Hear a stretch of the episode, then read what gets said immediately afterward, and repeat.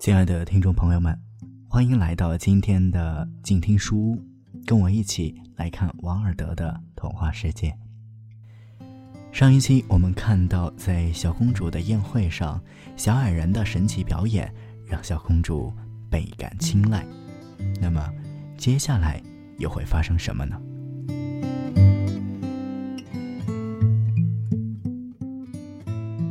小矮人的表演使小公主。忘记了尊严。等小矮人跑出场子好长一阵子，他还在那儿一个劲儿的笑，并对他的叔父表示想立即让这种舞蹈再表演一次。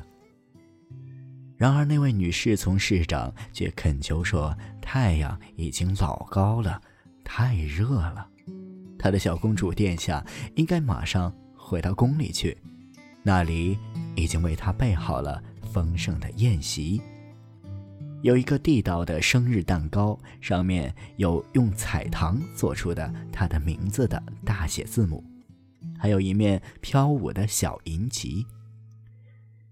小公主非常庄重地站起身来，并宣布说：“让小矮人在他午睡时间之后再表演一次，还要求说把他的谢意。”转告给新地伯爵，感谢他那番殷勤的款待。接着，他就回到自己的房间里去了。其他孩子又依照原先的顺序跟着他出去。当听说小公主叫他到面前再表演一次的时候，而且还是他亲自下的命令，小矮人真是得意万分。他跑到花园中去，欣喜若狂地亲吻着那朵白玫瑰，得意忘形地做出了许多笨拙而难看的动作。花儿们对他如此胆大地闯进他们美丽的家园里来感到非常的愤怒。他们看见他在花廊里奔来奔去的，还十分可笑地举着双手挥舞，他们再也忍受不下去了。他真是太难看了。根本不该让他到我们待的地方来，郁金香大声喊着。他应该去喝鸦片汤，然后睡上一千年。红色的大百合花说。这时他们真的怒火万丈了。他是个十足的可怕人物，仙人掌尖叫着说：“哦，你看他扭的又丑，人又长得矮小。”他的头跟腿长不成比例，他的确使我浑身上下都觉得不舒服。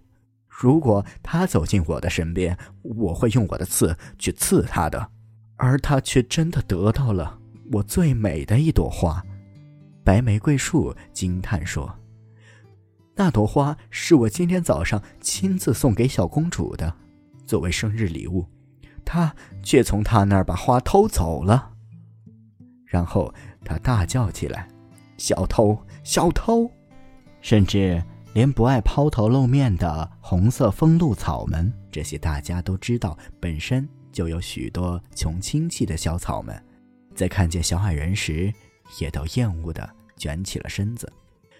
紫罗兰却温和地说：“小矮人的确是其貌不扬，可他也没有办法去压他一把。”风露草也非常公正地反驳说：“那是他的主要缺陷，而人们不应该因为他的不治之症而来嘲弄他。”其实，也有好些紫罗兰觉得小矮人的丑陋是他本人装出来的。假如他面带些愁容，或至少表现出沉思的样子，而不是欢乐地跳上跳下，做出古怪而又傻乎乎的神情，那么。他会让好多人好受得多。至于老日鬼姨，他是一位非常了不起的人物。他曾经只向查理五世殿下本人汇报每天的时刻。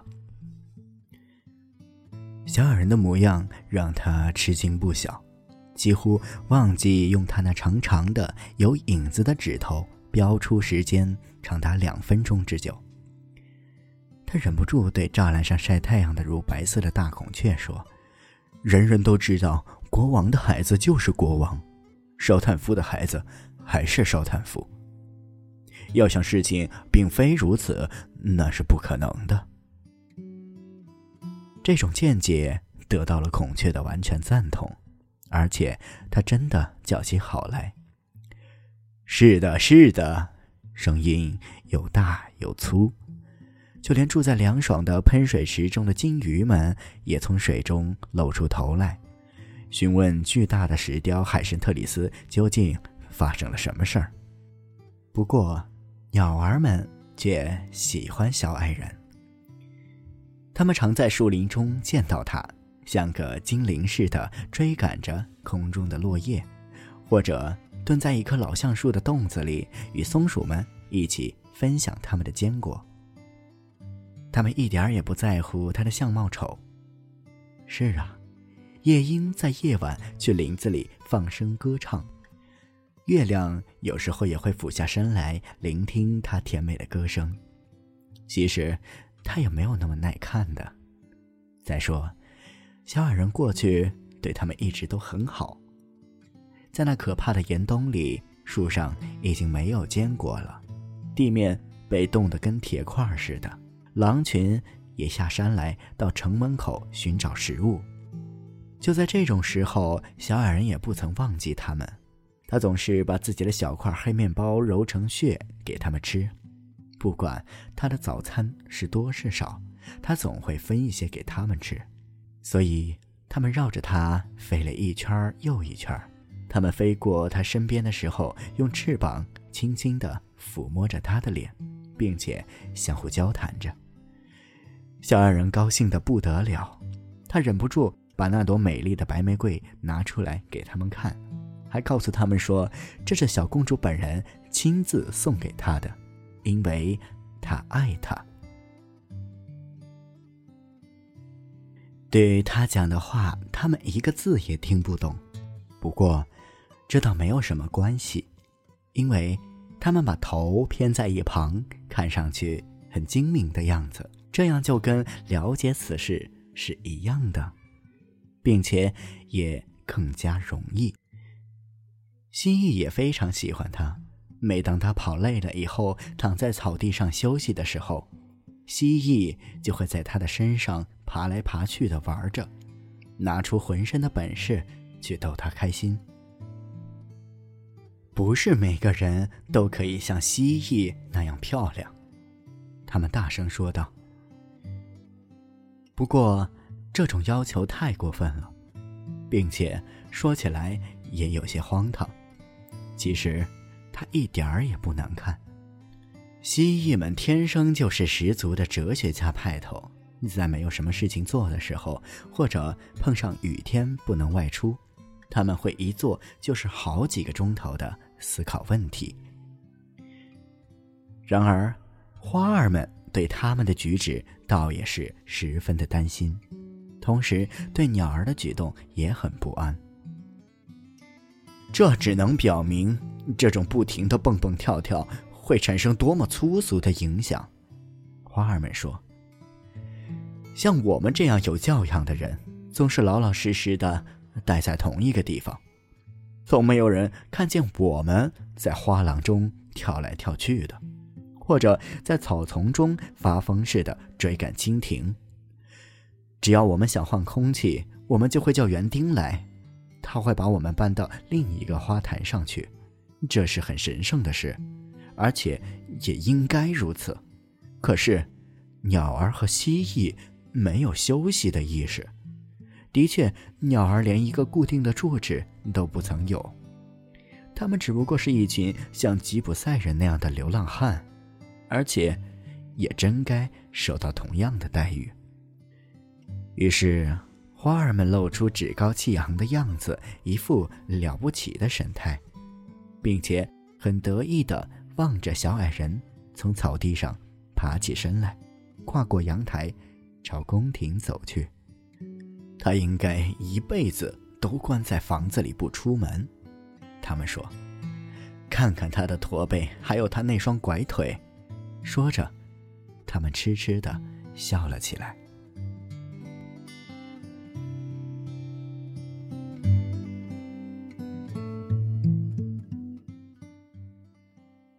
今天书我是一米今天的故事就讲到这里了我们下期再见。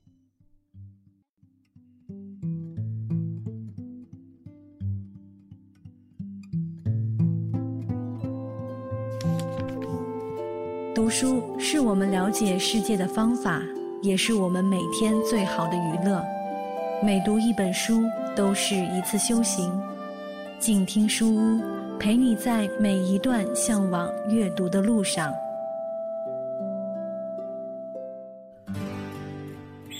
远方自由的雪山，我们要走多远？在沸腾的世界中，哪里有长满苔藓的清泉？在已是枯荣的树下，你是否看过日落时金黄色的海？漫天飞雪的时刻，你愿意和谁围坐在炉边，谈谈心事，聊聊天？公众账号搜索“静听有声工作室”。很期待在那里和你相遇。